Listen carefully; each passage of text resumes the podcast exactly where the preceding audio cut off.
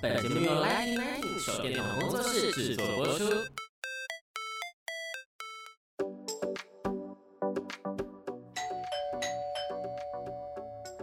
Hello，老师，准备好了吗？那就赶快来跟我们分享你想说的事吧。老师大声公。大家好，又到了 Lighting Nineteen 的时间。今天很欢迎再度把刘秉正老师请回来。那他在我的第零集开幕的时候，有曾经应我的要求出现。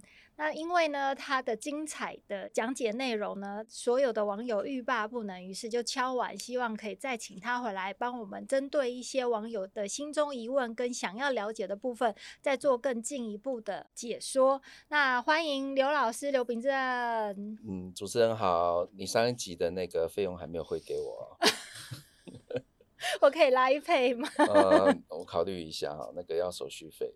OK，刘老师，第一个网友的问题就是，他们觉得那个弓啊，整支弓看起来很高，那这个弓大概有多长呢？就是这一般大家对于日本弓道或者日本弓印象就是哇，怎么那么长那么大？以目前现代弓道来讲的话，一般成人标准的尺寸是两百二十一公分。那么它有个特殊的名称叫“纳米顺”，写成汉字就是“并寸”，并且的“并”哦，尺寸的“寸”，会依照射手的手长来挑选不同尺寸的弓，那就是由并寸作为标准。一般来讲的话，你的手长如果是介于八十到八十五公分左右的话，会用纳米顺，就是并寸的弓。哦，两百二十一公分。那么，当你的手长超过八十五，例如说是八十六到九十公分左右的话，那么我们会建议使用是二寸身，那表示是多二寸，也是多六公分。啊，那接着再往上的话，会有四寸身、六寸身等等。也有人提说，哎，我个子特别小，可是我是成人怎么办？一般来讲，你的手长如果是八十公分以下的话，我们会用到三寸节。啊，那个节的话，就是左边是言字旁，右边是吉利的吉那个字哈，三寸节，也就是少了三寸啊，少了九公分的意思。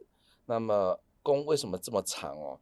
诶，其实如果大家有兴趣的话，在网络上你直接打中文的长弓或者英文的 long bow，你会发现首先出来是很多诶那个欧美人士的样子哈，那不要怀疑，那么就是英国那边很有名的长弓。传统的长弓的话，它的材质其实它就是用单体的一个木头去削制的。正因为木头这个东西的材质，它没有办法在很短的状态之下把它弯到很弯，所以它必须要做长。那么长的话，才有可能把它变弯啊。所以简单来讲，当你的材质是用木头去做的，或者是用竹子去做的这些弓的话，势必会走长的路线。这是因为材料的特性。正好在日本那边，我们在日本这块土地上面，他们有很好的木跟竹这样的材质。那么我们很多的工具其实都是就地取材嘛，嗯，不可能说，哎，以前古代的时候，我为了要做一把很好的弓，我远远的跑了几千公里去找到一个更好的材质，啊，那个成本太高了，所以一定是就地取材。那如果大家有兴趣的话，你们也可以搜寻日本的我们的所谓他们的开国的神武天皇，你会看到所有他的印象有画面的这个印象当中，他一定会拿一把长弓。而那把长弓，你仔细看，怎么凹凹凸凸的啊？也就是说，当最远古时期的日本弓，它就是用一根木头去削制的啊。那你会看到木头上面的节啊等等的这些东西都还在上面。其实也有很多人问说啊，那可是我看到很多的弓很短啊，那为什么日本人不做这么短的弓？好，那么要解释一下，一般我们现在看到的短弓哦，其实大部分都是属于呃角弓，角就是牛角的角。角弓是怎么做的？它其实中间的那个弓胎，就是它的弓的内部，它一样是用木头或竹子，或者是竹子跟木头去拼合起来的。那么接下来它会在弓的内侧铺上上下两个，更铺上一对牛角。哦，就是他把那很粗的牛角之后，他取中间的一小段，把它削得很薄很薄之后，贴在那个弓的内侧。弓胎的外侧呢，它会铺上牛角筋，哦，就是我们吃的那个牛筋，不要怀疑啊，它就是晒干之后，经过很多的处理，最后用梳子很平顺的把它梳得很整齐，再用胶把它贴在弓胎的外层。哦，所以它内是角，外是筋，这样子的弓它可以做很短，而且它可以拉得非常弯。哦，几乎到达上下弓臂可以弯到九十度左右。为什么？因为它是复合材料的关系，它是各个不同特殊材质的材料拼合在一起，所以它可以拉得很弯，然后做得很短。那但是我们又回到刚才讲的，日本当地他们没有那么多的牛角，哦，他们不是产牛的一个国度，所以他们自然不可能有那么样大量的牛角来供应他们做那么短的工，所以他们就是往长的发展。那我私下知道刘老师曾经远渡重洋到日本的京都去学志工。哦，有，有兴趣跟我们分享一下你自工这一个礼拜当职人的一个感觉吗？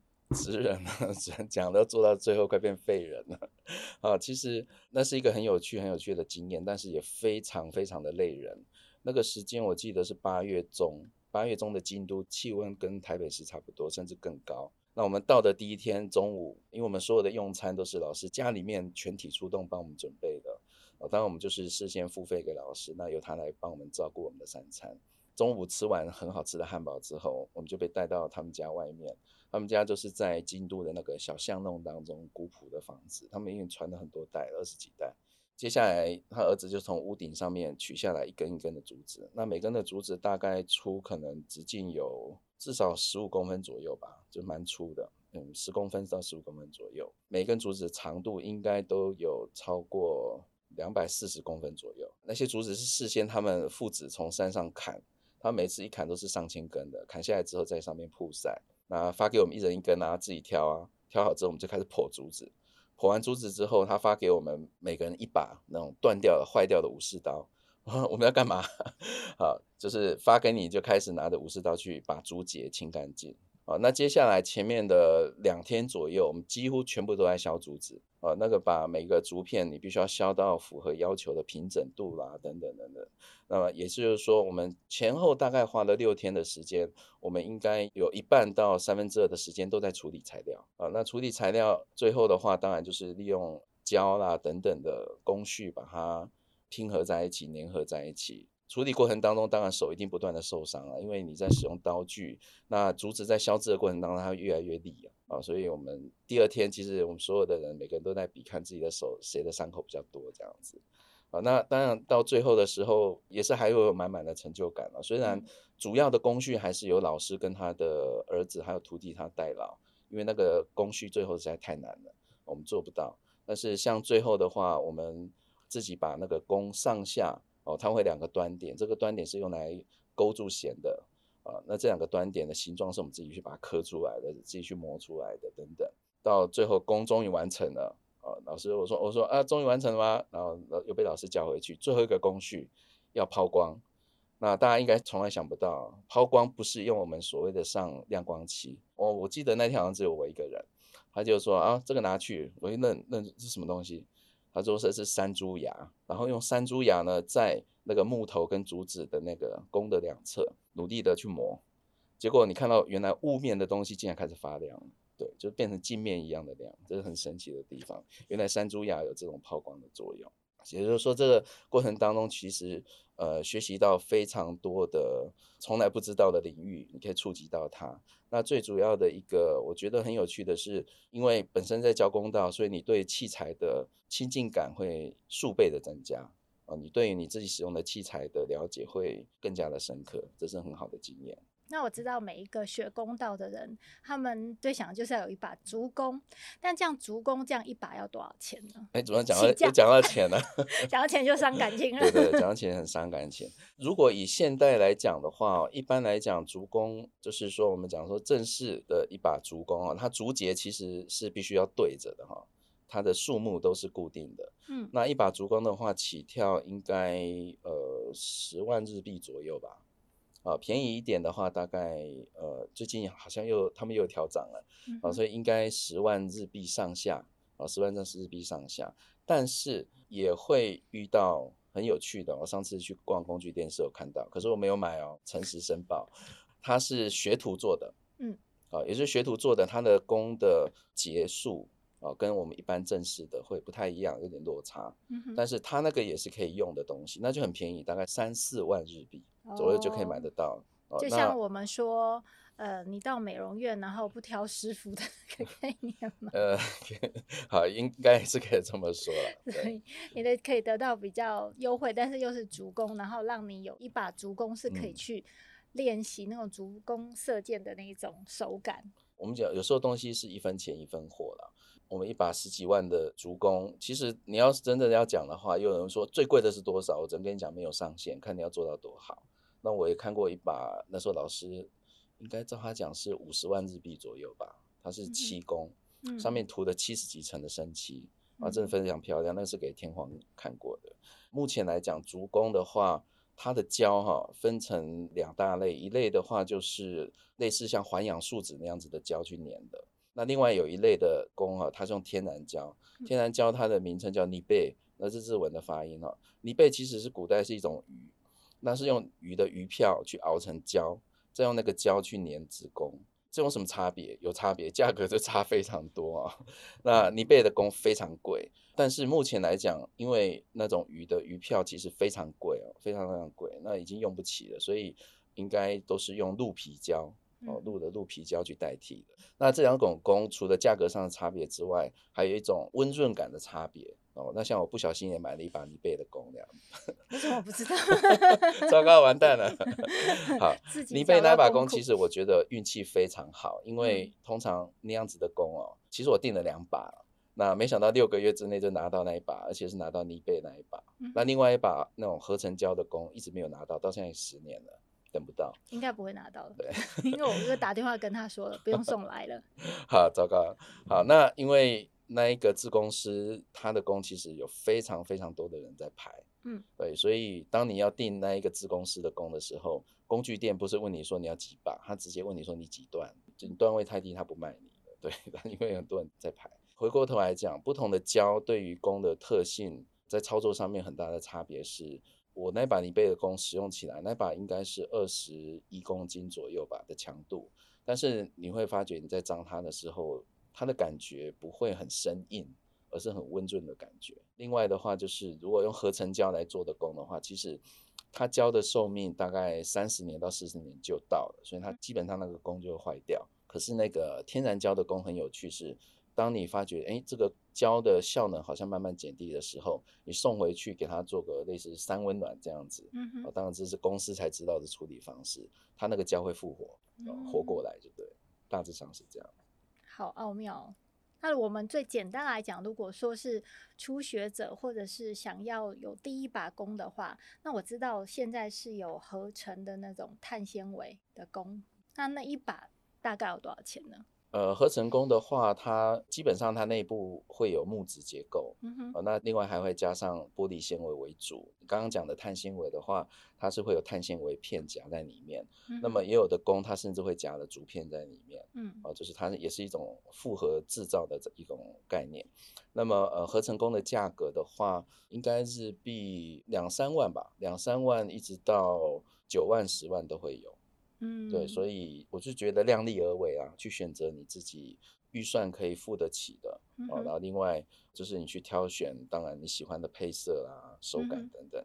没关系，我觉得这个问题应该可以延伸到非常非常多的细节。我们现在从具体的工具衍生到每次看到那个影像，正在射箭的人，他们整个动作都是很优雅。尤其感觉越高段的老师，他们有时候让我觉得，诶，他有动吗？就是 有静止的感觉，这么慢，就是如此的优雅。但是如果私下来看的话，会不会有那种不小心打到嘴巴、打到手啊、打到胸口啊、打到手背的那一种状况发现？在练习过程当中，哈，的确初学者甚至有一些。经验者啊，就是已经学一阵子的人，在操作过程当中，的确左手或者左手臂啊，或者是呃我们的胸口哦，甚至脸都有可能被弓弦刮过去的这种经验了。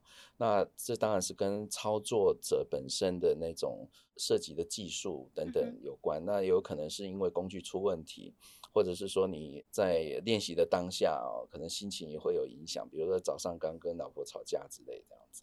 好，哎呦，好，等等的这些问题当然会影响了哈。那至于为什么会打到，很难去解释，让我尽量 试着去说明哈。日本弓是传统弓的一种啊，它不像奥运用的现代弓，它器材的设计让箭可以自中，让箭可以摆在弓的正中央。那所有的传统弓，刚才我们提到英国的长弓或者是其他弓种，它的箭不是搭在弓的左边，要不然就是搭在弓的右边。那日本的弓的箭是搭在弓的右边，我们现在都是以左手持弓的人来讲的哈。那当箭搭在弓的外侧的时候，那么你在操作的时候，你必须用你的手，左手去做一些事情，把那个弓的面转向左边，也就是说，有点像在拧毛巾一样，你必须要做一个拧毛巾的动作，把这个弓的弓身往左边拧过去。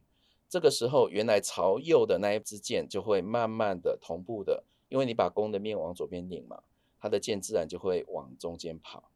所以也必须透过这个动作，你来让那个箭能够正对着靶。可这个动作很难练。快一点的人，说不定一两年你就可以找到诀窍；慢一点的话，三五年以上，甚至很多老师都讲说，我的这种持弓的这只手的技术，我还可以再更好。他已经练了五十年，他觉得说我还可以再更好。所以那种追求极致的状态是一直存在的。好，那至于说为什么会打到，简单来讲，就是你的左手跟你的弓的角度不对，因为我们要拧那把弓嘛，啊，所以你如果说是哦直直的对着那一把弓的时候呢，其实我们只是直直的推着它而已，你并不能产生拧的动作。我们的手必须要跟弓产生一个大约四十五到六十度的角度。我们在手跟器材之间有角度的状态之下，可是又对着靶直推，这个时候弓就会开始偏转，就会被我们拧过去。可是我们的手腕不能动啊，我们手腕还是直直的。正因为有这个动作，所以弓道里面有一个很迷人，大家都在追求。很多初学者一来就说：“我的弓什么时候会转？”也就是说，当你把箭发射出去的一瞬间，那个弦会绕过你的手的前面，转到你的手臂外面，就会甩一个三百六十度这样子的一个状况出现。大家都觉得哇，这好帅！可是这真的很难做得到。也正因为拧的关系，所以弦呢，其实它并不是直直的从我们的面前经过，它是有点像是绕一个弧度甩出去的状态，所以。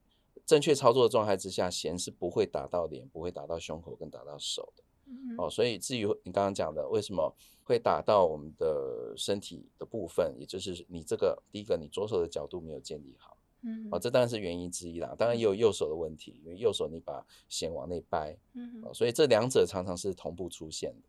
那有关于跟这个射箭的相关，有一个加码题，是我个人的一个小问题，就是我们都有看到每年的一月一号有个新年社会，那新年社会呢，就是那些女生她们都是会穿着很正式的和服，然后包括头饰啊，整个都很正式。还有就是男生呢，他们会有一个在射礼的时候，他们会把一边的袖子脱下来啊。还说要露出胸口是不是？对，那个时候可能三个月之前就开始练胸肌这样。首先，我们整个这样子的服装的话，我们的制装的过程，还有说制装的费用大概是多少？然后，这为什么会有这个仪式，或者是说他们有什么背后的原因吗？现代公道，我讲的现代公道是二次大战之后慢慢形成的啊，嗯，跟以前的公道或者是更久远以前的公术。之间会有个互相传承的一个关系，但是我们就讲现代公道，我们看到的服装，一般练习的时候穿的是上白下黑哦。那女生的话，可能下半身的那个公道裤，她可以选择是深蓝色。那这是一般的练习服。嗯，上衣的袖子的话，通常是大约到手肘的位置而已哈，它不会长过手肘。这是一般的练习服。那刚才主持人提到的，就是新年社会的时候穿的那个服装，要稍微说明一下哈。您可以看得到和服，如果讲的是 kimono 这个东西的话，那无论是男生跟女生都可以穿。好，当然男生的款式跟女生款式会有点不太一样啊，因为特点上，呃，就是操作的细节上不同。当然，基本的颜色都是黑的。嗯，好，那黑的颜色之外呢，你可以女生的选择的颜色就比较多，嗯，哦，可能你可以选择那个紫色啦，哦，选择绿色、粉色，甚至白色什么等等都可以。那男生的话，一般来讲的话是比较不希望高段位的射手去追求这种颜色上面的过度的变化，而是要专注在弓道本身的修业的锻炼上面哈。所以男生的颜色黑色、深蓝色，哦，也都是蛮常见的。